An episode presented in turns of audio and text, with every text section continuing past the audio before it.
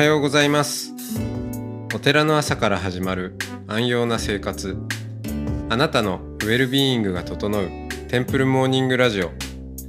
週替わりでお迎えする素敵なトークゲスト。今週は岡山県岡山市。浄土真宗本願寺派。源証寺住職。藤丸千優さんです。トークの後は全国各地のお坊さんのフレッシュなお経を日替わりでお届けします。このラジオはノートマガジン松本商家の北条庵よりお送りします。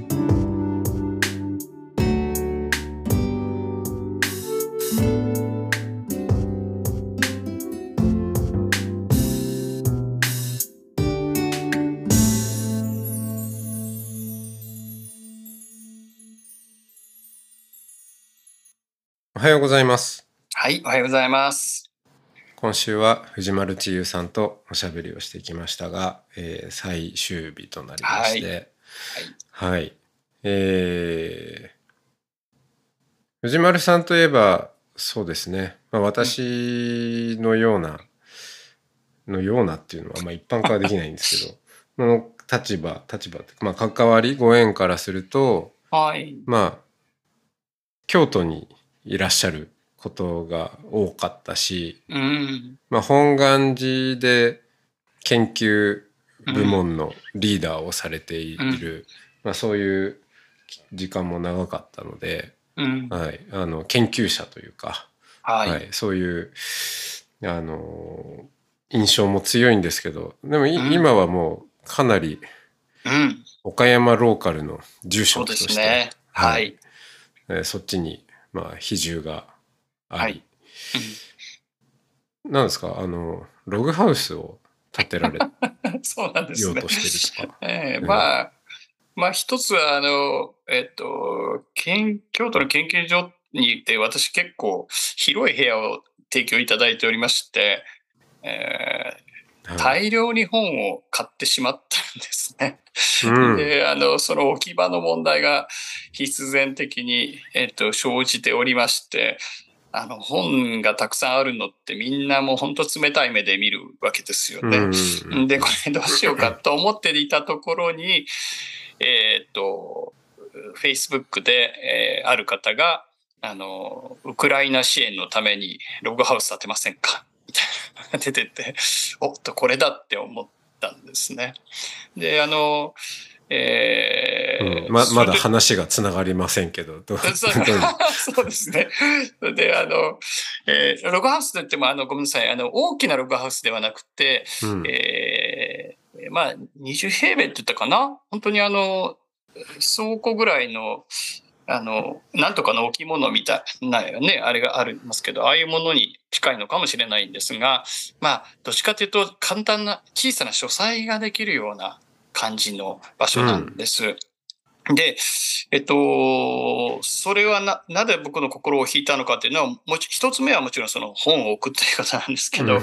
二つ目はそれが、まあ、ウクライナ支援であったということで、ちょっと目を引いて、えこれがログハウス建てることがどうやってウクライナ支援になるのかなって思ったわけですよね。でウクライナの木材なのかなとかって思ったわけですけど、でも実際はそうではなくて、えっと、ログハウスっていうのは、なんていうんですか、あの、子供たちでも一緒に協力し合いながら作れるんだそうです。組み立てられるというか、で、その木材をみんなで組み立てましょうって、みんなで一緒に作るっていう作業をしましょうって。その作業の時に、あの、作業を、その工務店の方がボランティアで指導してくださいますと。で、それを、えー作業に参加した人が、まあ、いくらかずつ、その、えー寄付をすると。で、それを、えーウクライナ支援に、えーお送りしましょうということだったんですね。うんで、これはすごくいいなって思ったんです。で、そしたら、工務店の人に、あぜひって、あの、送りますよね。お手紙、メールを送ると、ああ、それぜひぜひとかって言って、で、あの、んちょっと知り合ってみると、実は同級生だったという分かって、であ同級生なんですね。あの、あの友達知ってますか？知ってます、知ってますとかってね。あの、今の岡山県知事なんかも共通の友達だっていうことが分かったりして、うん、さらに、で、今度その、まあ、実際見てほしいと。いうことだったので、まあ、どういうものになるかって言って見に行ったんですね。でそしたらそこへ見に行ったらそれは小学校の時の先生が作ってというようなことも縁がどんどんつながっていて12月から1月2月にかけて、まあ、ログハウスを、えー、組み立てるということになったんです。まあ、ただあのログハウスは実際はあの私の書籍置き場ということだけではなくて、えーと、寺で、まあ、街中なんですね寺が。うん、あの街中にあの駐車場が少し奥まったとこが空いてたのでそこを今畑にしてるんです。でその横はそうサッカー場にしたんですね そのサッカー場のとこに面するようにログハウスを作ることによってご父兄の方が、まあ、子供たちを見られてるじゃないですか。あそれその時に、まあ、暑い時はエアコンも効かせられますし日陰も作れるのでそういう意味でもあの作るっていうことに、えー、したんです。でそうなんですね僕本当にお寺って何のためにあるのかっていうのは本当のところはつかみかねてないとこもあるんですけど。お寺にサッカー場もある、うん、そうです。それはね、あの、子供たちが今、あの、公園とか、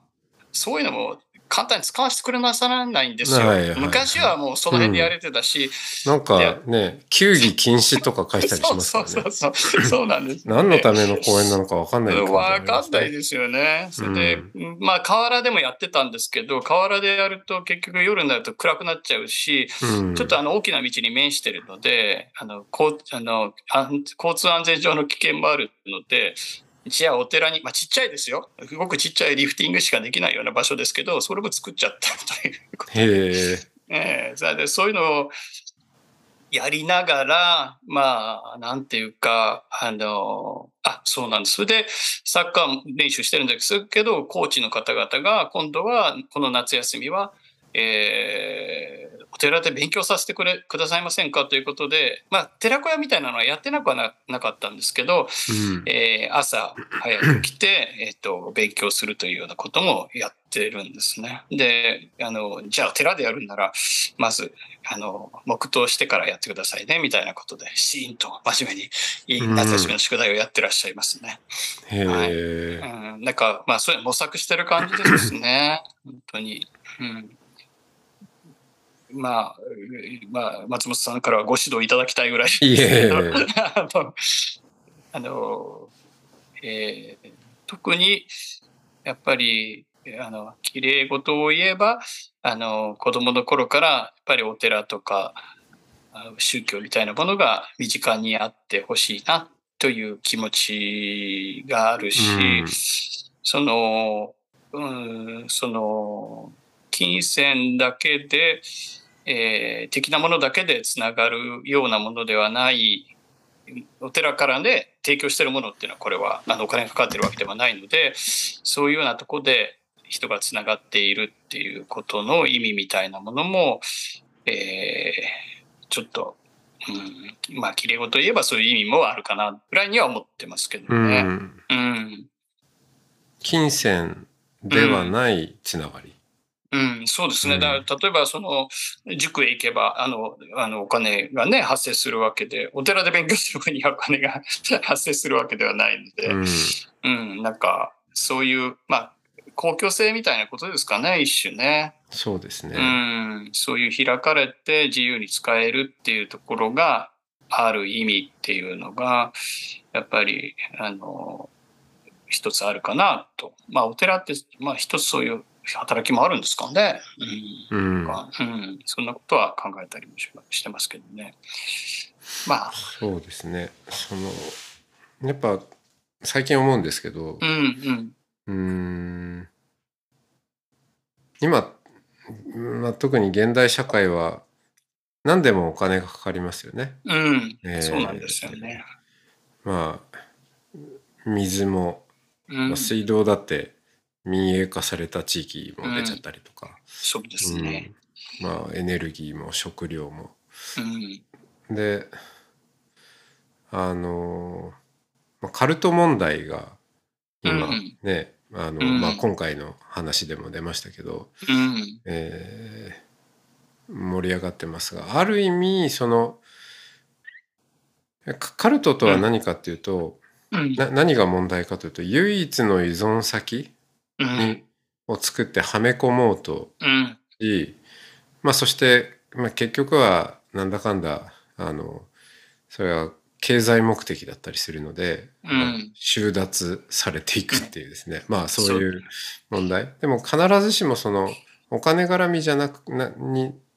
の方向性が強くなかったとしてもでも唯一の依存先にはめ込まれていくっていうのはうん。とってもそのその人を脆弱な状態に置くわけですよね。うん。うん、その何かへの一本足打法というのか、うん。まあそれだとそこがあのつまずいちゃうともううん他に居場所がなくなっちゃうのでうん。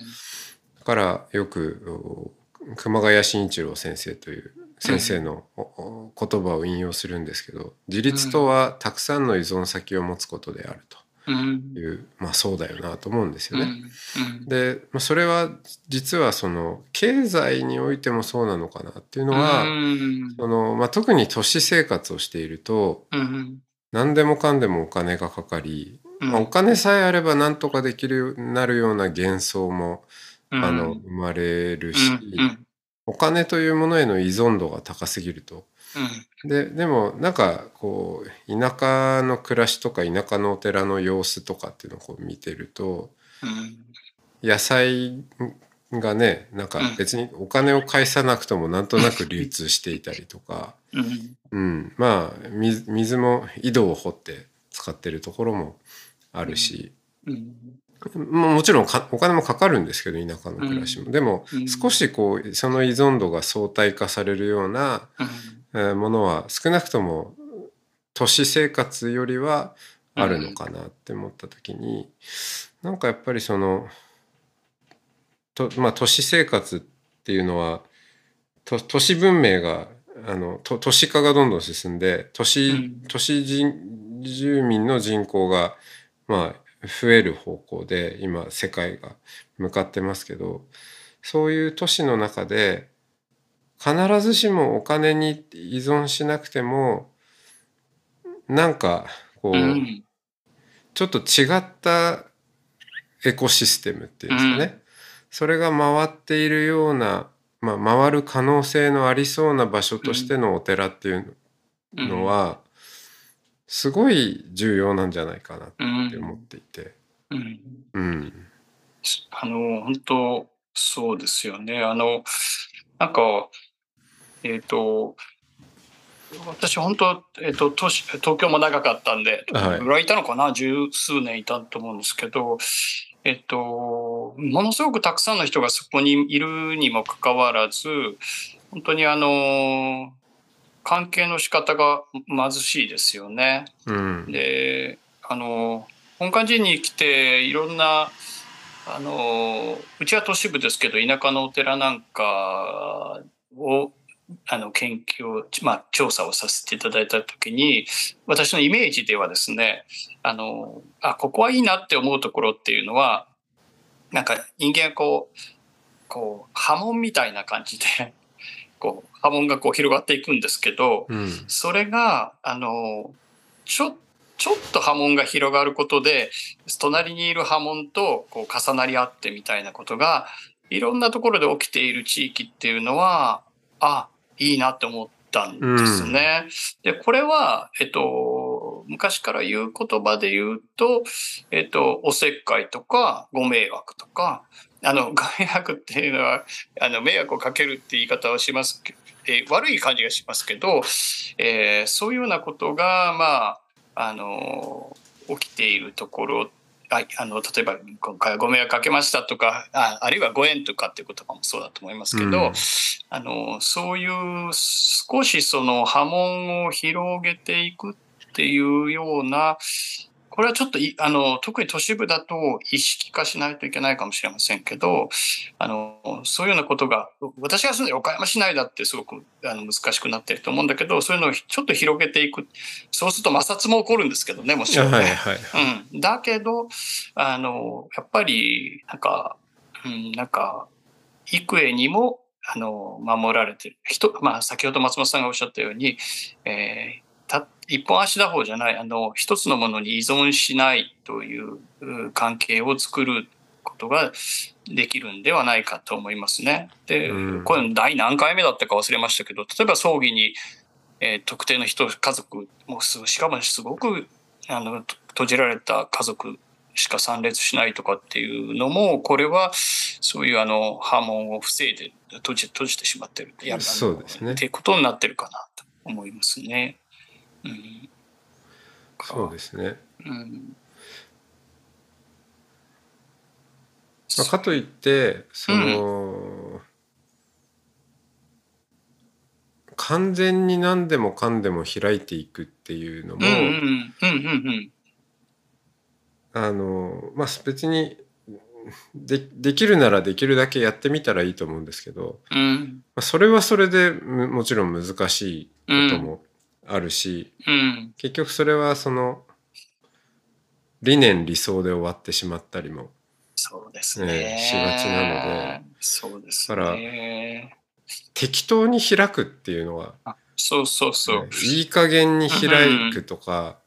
まあ、開く時もあるけど気が乗らなければ閉じたりもするみたいな、そういうこううん。揺らぎがまた大事なんじゃないかなっていう、うん。その開くい開く教になってもダメっていうか、うん、そうそう、そうなんですよ。だからね、あの、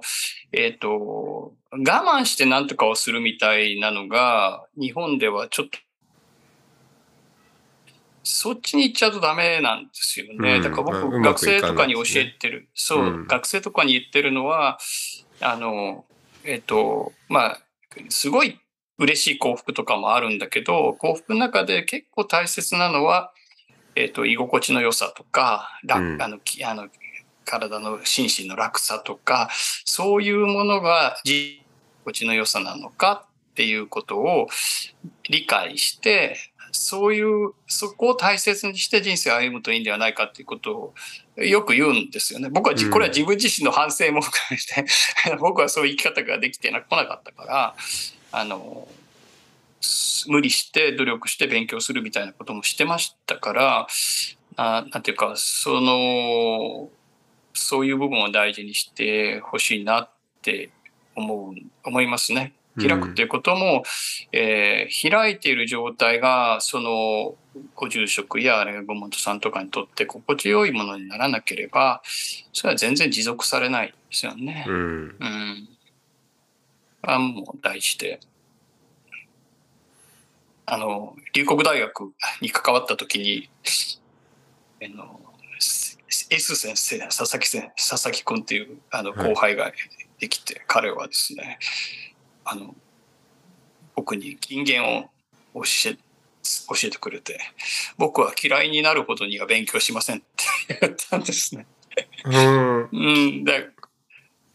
勉強しすぎると辛くなっちゃう。我慢して勉強するようになっちゃうので。で、あこれは、こいつは生き方の達人だなと思いましたけど。なんかほどほどにするそうですね。好きなものが嫌いになってしまうような生き方っていうのは、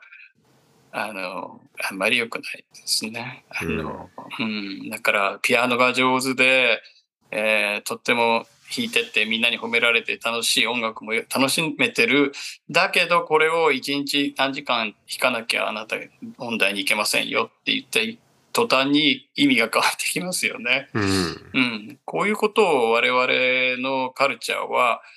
生きているカルあの社会はどっちかっていうとやものすごくやってますよね。でこれだと本当にあのみんなが不幸でそのストレスがお互いに悪い影響を与えてしまって本当あの息苦しい社会を作ってしまいますよね。そういうことにならないためのあの生き方っていうのも大事じゃないかと。これは松本さんの方があの詳しい分野かもしれませんけど、ええ思いますね。うんうん。ね松本さんは今はあれですか？もう快適ですか？変な質問ですけど。はいそうですねなんうか、ん。あのー今産業層はいはいはい。いいやっていですねるんで。すけどははい、あのそこで多分大事なんだろうなって思うのはうん。そのうん対話なんですけどねうん。働いている人と対話をするんですけど、うん。まあ、その方との対話がまあ待機説法といえばそうなんですけど、はいはい。まあ、音楽のようだなとも思っていて。まあ、一緒にその声を、う。うんん、鳴らし合うというか、うん。うん、でそのあいいセッションができたねみたう。いな感覚、を考えた時にうんやっぱ伸び伸びとやるっていうことがすごい重要で、ね うん、だから伸び伸び伸び伸びやれるコンディションうん。とか、あーのーそっか。まあ心構えもそうだし、うん。うん、何かそのいい、うん、適当にやるわけではもちろんないし、うん一生懸命やるんだけどうん。萎縮しないっていうんですかね、うん。えーまあこう。うん。頑張りすぎて、うん。えー空回りしたりとか、まあ、うんしない、ちょうどいいこうコンディション。ンで入るっていう、うん。まあ、そんなことを意識してると、うんまあなんか調子はまあまあいいいいいいんじゃないかな。あんまり無理はしてないと思います。その、えっと、奏でなられている状況みたいなものが、その産業層としては、それは大切、すごく大切にしている部分なんですか？そうですね。あのうん。うん、うん。いやいいライブがだったね。ってこう、お互いが感じられるような、いやー、いいじゃないですか。うんうん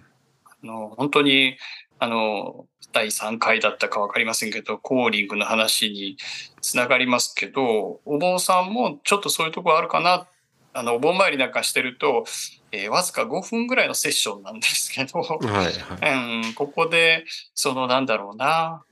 なんていうか、ちゃんと、えー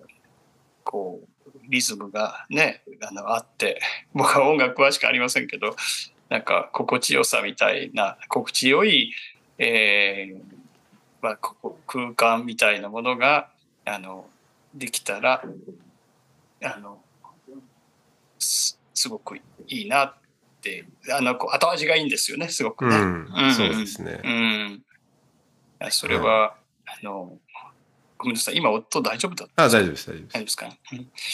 えーそんなことを思いますね。はいうんそんなことでまあまあ、はいあのおかげさまで元気に やってはいるんですけど。そうそう。だから僕は本当にあの、松本さんとかとお話しするのも、あの、そこへ、あの、たまたま、まあ、今回の部会も特に用意してこなかったけど、えここでたまたま起きることっていうのを楽しみにしてたし、あの、大事にしながらお話できた。個人的には、ね人的には楽しめたかなと思って、まあ聞いてる方にはちょっと無責任かもしれませんが、はい、そんなことを思いましたね。ありがとうございます。はい、のびのびありがとうございます。やらせていただきましたはい、こちらこそはいありがとうございました。はい、またお話できる日をそうですね。楽しみはい、ぜにしております。ひぜひ。はい、どうも。はい、では、はいさようなら。はい、さようなら。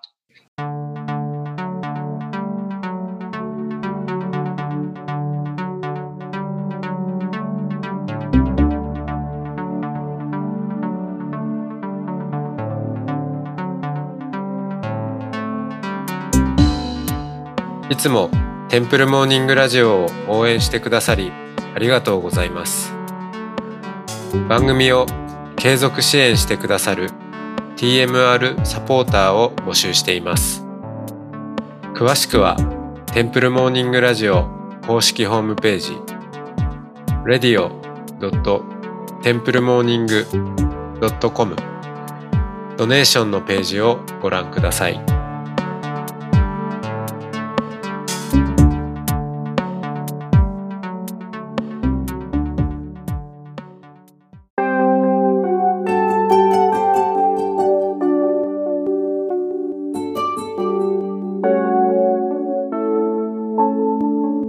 からは音の巡礼のコーナーです。全国各地のお坊さんのフレッシュなお経を日替わりでお届けします。登場するお経やお坊さんに関する情報はノートマガジン音の巡礼をご覧ください。トークゲストへのメッセージやお経の感想などもノートマガジン音の巡礼ウェブサイトのコメント欄でお待ちしております。それでは今朝も音の巡礼へいってらっしゃい。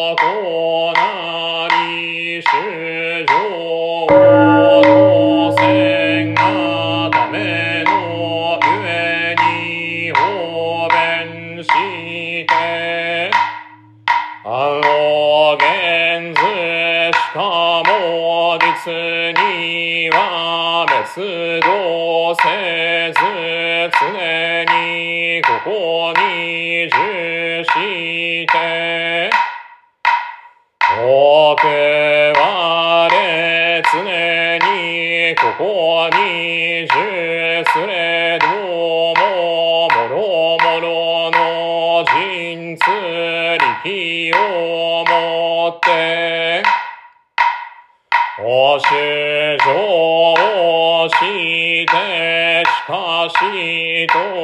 いえどもしかもみざらしむしわが。お見て広くしゃり多くよしことごとく。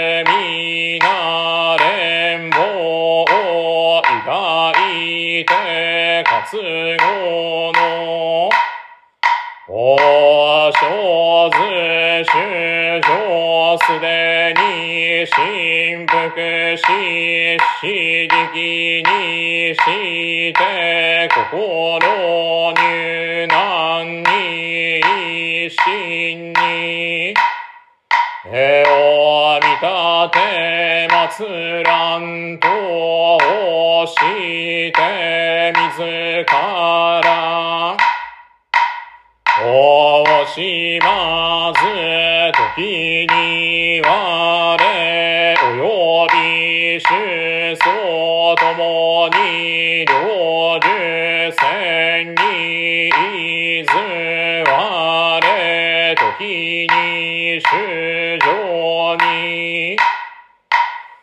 常にここにあってめせず方便力をもってのゆえに滅不滅ありと現ず予告に。無行し信用するもの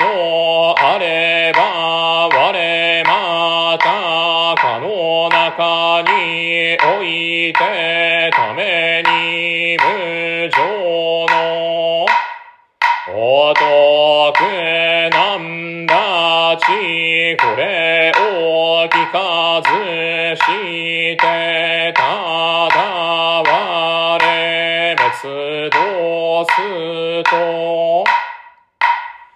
言われもろもろの主情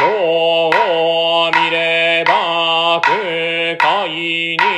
没在せりかるが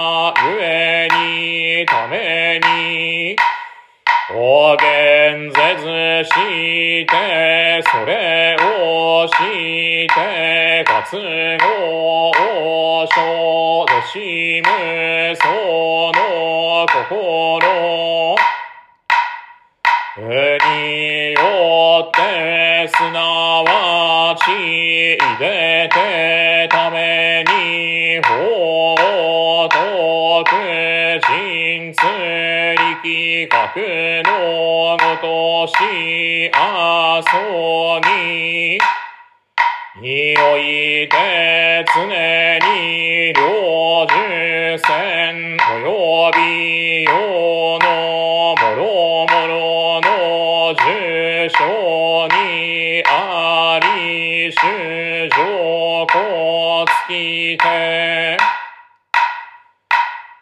かるると見るときも我がこの道は安穏にして天人常に十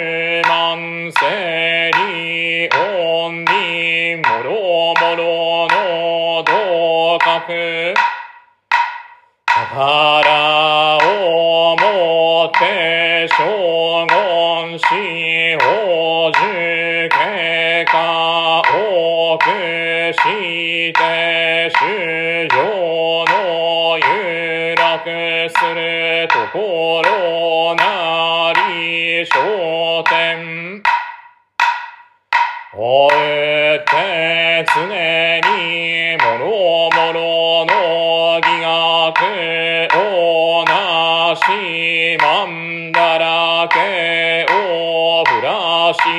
て仏。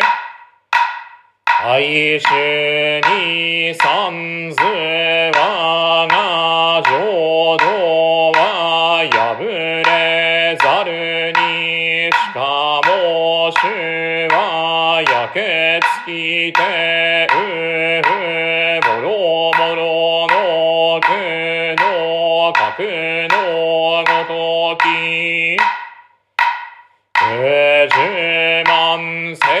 と見るこのもろもろの罪の主情は悪語の因縁をあそぎこをすぐれども三宝の皆を聞かず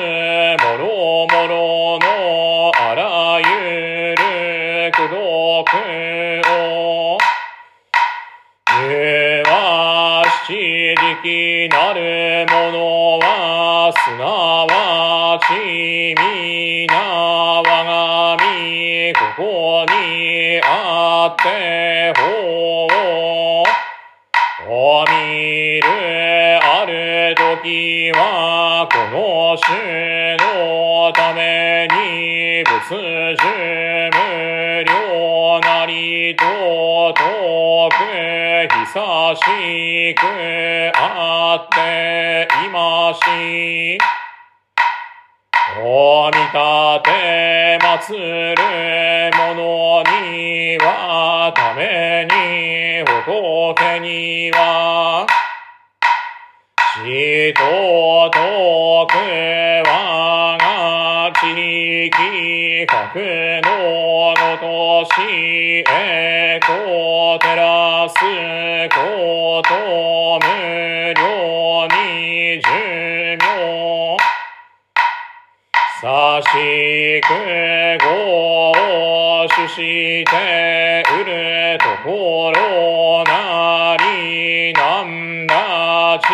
ちちあらんものここにおいていを生ずることなかれ、まさに断じて長く月しむべし仏語は、してむなしからず、いのよき方便をもって、おじおじせんがためのゆえに、あれどもしかもしすというによくこうもおとくがご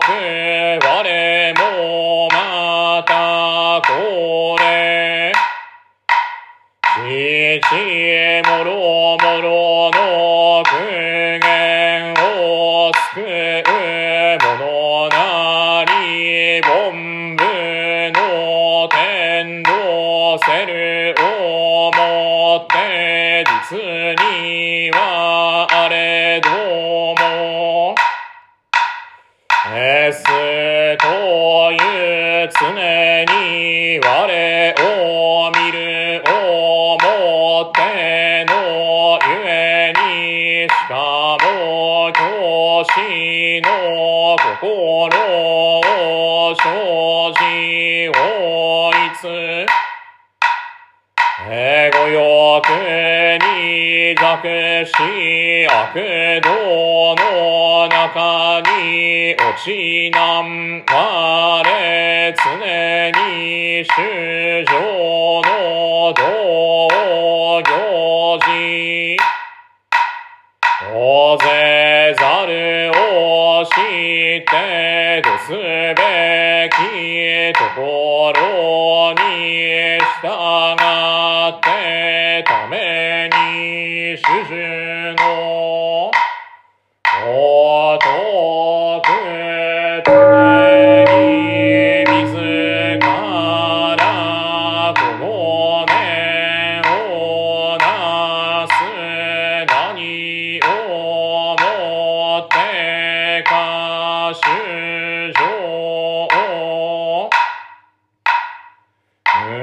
無常